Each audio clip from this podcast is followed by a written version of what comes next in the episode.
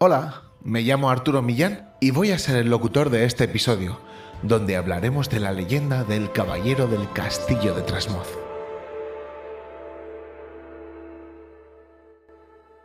Leyenda Negra de Trasmoz. Un podcast donde te contamos historias del único pueblo excomulgado y maldito de España.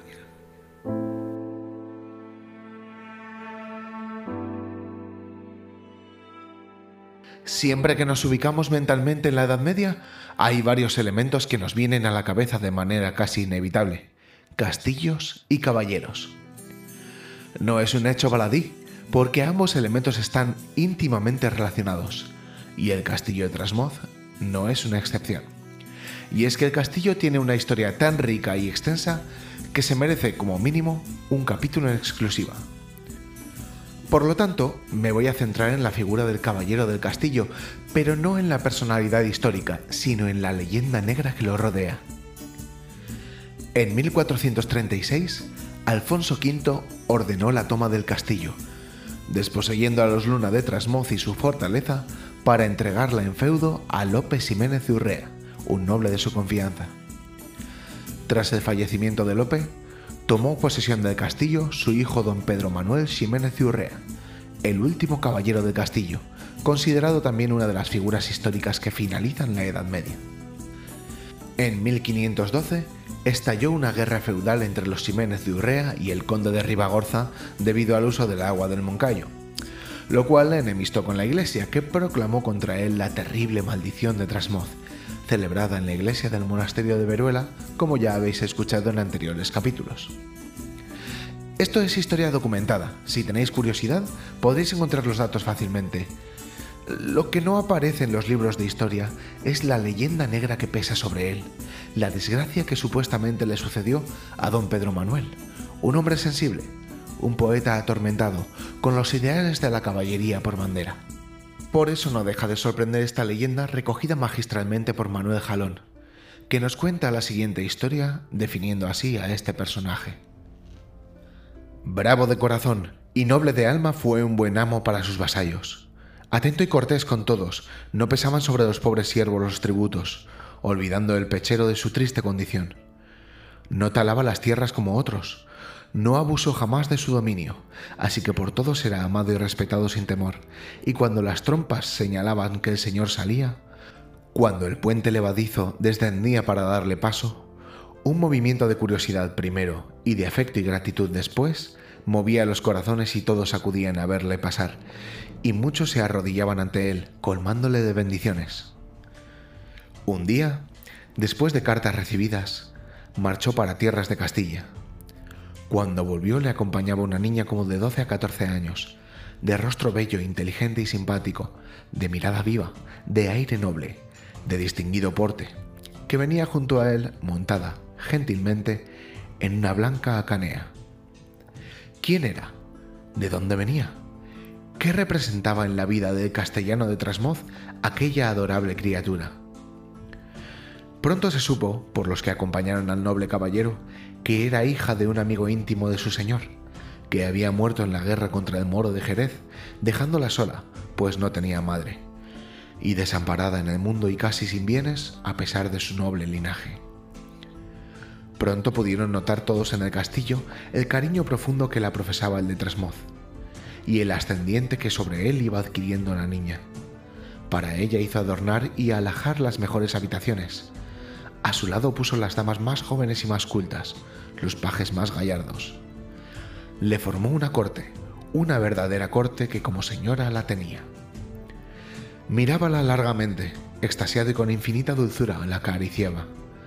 Ella correspondía a este cariño y muchas veces rodeaba con sus brazos la noble cabeza del caballero y posaba sus labios largamente en sus cabellos. La niña se hizo mujer y mujer hermosa, la crisálida se transformó en mariposa de brillantes colores y cada vez más iba aumentando la adoración que el noble señor de Trasmoz sentía hacia aquella niña, deliciosamente bella. Según ella iba aumentando en belleza, él iba envejeciendo. Su cabeza se poblaba de canas, pero aún conservaba su prestancia señoril. Por ella y para ella organizaba fiestas suntuosas, cacerías grandes y largas en las cuales hacía tomar parte a sus mejores caballeros y servidores. Los juglares más hábiles, los trovadores más renombrados, desfilaban por el castillo, en cuya sala de honor, suntuosamente engalanada, se le celebraban las fiestas, presenciándolas ambos entre sus damas y caballeros, él sentado en un alto sitial, ella en otro más bajo, a su lado. Pero muchos notaban y lo comentaban en voz baja que cuando el trovador era mozo y gallardo, los ojos de ella, ávidos de deseo, se fijaban en él con insistencia tenaz. Un día, las tropas del castillo, contestando a otras que sonaban fuera, anunciaron que un noble caballero pedía hospitalidad. Iba de paso, con misión secreta de su rey para el monarca aragonés, a la sazón en Zaragoza. Aquella noche la cena fue aún más espléndida. El castellano colocado en medio, a su derecha el huésped, a su izquierda la bella joven que lucía su tocado más rico y sus joyas más valiosas, estaba deslumbrante de belleza. Terminada la cena, retiráronse todos a sus aposentos. El caballero castellano y la damita habían cambiado rápidas y fugaces miradas de esas que arrancan la simpatía primero, más tarde el amor. A la mañana siguiente el noble señor de Trasmoz mostraba orgulloso al joven caballero de la fortaleza. Les acompañaba también la joven, al llegar al pie de la torre del homenaje, admiróse el huésped de su altura y de su consistencia, y manifestó deseos de subir a lo alto para contemplar desde la terraza lo espléndido de la campiña. Deferente el castellano le invitó a subir, dándole por guía y por compañera a su pupila y manifestándose deseoso de esperarles al pie de la torre, pues hallábase fatigado. Penetraron ambos por la poterna maciza y ancha, que daba paso a la escalera, pero antes habían cambiado una mirada rápida, fugaz, intensa. ¿La sorprendió el señor de Trasmoz? Tal vez, porque rápidamente, como respondiendo a pensamientos hondísimos que embargaban su mente, penetró resuelto en la torre. La oscuridad le envolvía, palpando el muro y arrastrando los pies, tropezó con el primer escalón y lentamente, con cautela, comenzó la subida. Pronto oyó el frou-frou de las sedas de ella, el rozar de sus vestidos con el muro de la torre, el sonido metálico de los acicates de él y de sus armas contra la piedra. Subía, subía, subía despaciosamente, pero oíase un murmullo armonioso y vago, débil como un suspiro y tembloroso como una emoción. De pronto, claro y distinto, oyó el chasquido de un beso, después otros, otros. Luego nada, silencio absoluto. El caballero se tambaleó, se apoyó en el muro y siguió subiendo, subiendo. Ante sí tenía la pequeña puertecilla que daba acceso a la terraza. Sacó por ella la cabeza, miró al interior. Allí estaban sobre una almena, ella casi caída contra el predil, como vencida de amor y de deseo, trémula de emoción. Él apretado contra ella, enlazándola con sus brazos y besándola ardientemente en la boca. El señor de Trasmoz palideció horriblemente, sus ojos echaban llamas, llevó la mano diestra en la empuñadura de su daga y retrocedió dos pasos como para dar un salto gigante, caer sobre ellos y atravesarlos con su puñal. Pero de pronto su cuerpo flaqueó. Honda emoción le embargaba, sus brazos cayeron, desmayados, a lo largo de su cuerpo y dos gruesas lágrimas rodaron por sus mejillas. ¿Qué iba a hacer? ¿Qué derechos tenía sobre ella? Se la confió su padre. Pero quiere abandonarle y nada puede contra eso. Se repuso prontamente y con paso firme y aparentando una serenidad que no tenía, penetró en la terraza. No le habían visto, no podían suponer que estuviera tan cerca, le creían a pie de la torre. Mudos de asombro y de vergüenza se desenlazaron. Ella inclinó su cabeza, él se puso delante, como para protegerla. El caballero llegóse a los amantes pausadamente y a ella le dijo, Eres joven y bella, tienes derecho a vivir y a amar. Yo no represento nada en tu vida. Fui noble, bueno para ti. No merecía esta traición ni que hicieras lo que has hecho. Y volviéndose a él y cogiéndole por un brazo, le llevó al pretil que, almenado, cerraba la terraza.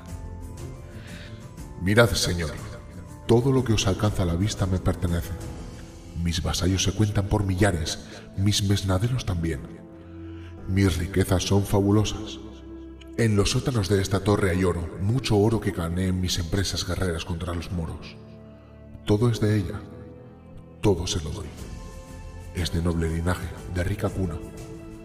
La amé, pero supe respetarla. Fue una hija para mí. Podéis hacerla vuestra esposa. Que seáis felices, muy felices.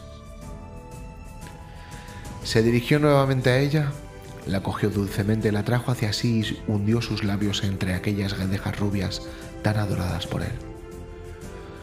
De pronto, retrocedió varios pasos. Su cuerpo tocaba las almenas. Volvióse rápido y de un salto de tigre se precipitó en el vacío. Su cuerpo se estrelló, rebotando por la fuerza del choque, en las losas del patio, entre el asombro de los soldados y servidores que en él había.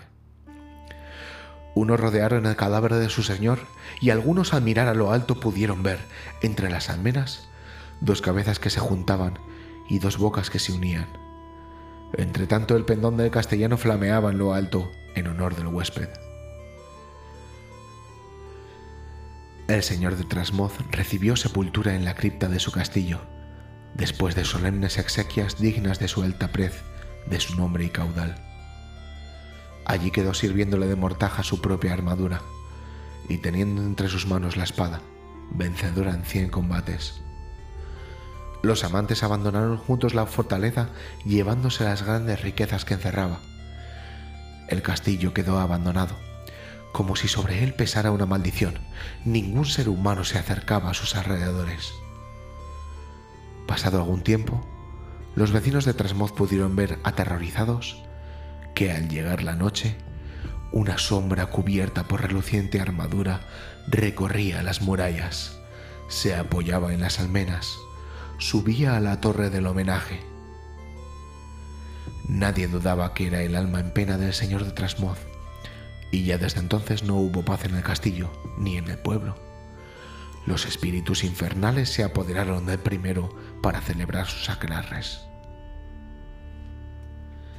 Y hasta aquí llega la narración. Sea verídica o no, lo cierto es que la historia de Trasmoz siempre ha estado rodeada de misterio. Y es una parte fundamental de su encanto. Gracias por escucharnos. Nos veremos en próximos programas porque la leyenda, la continúa. continúa.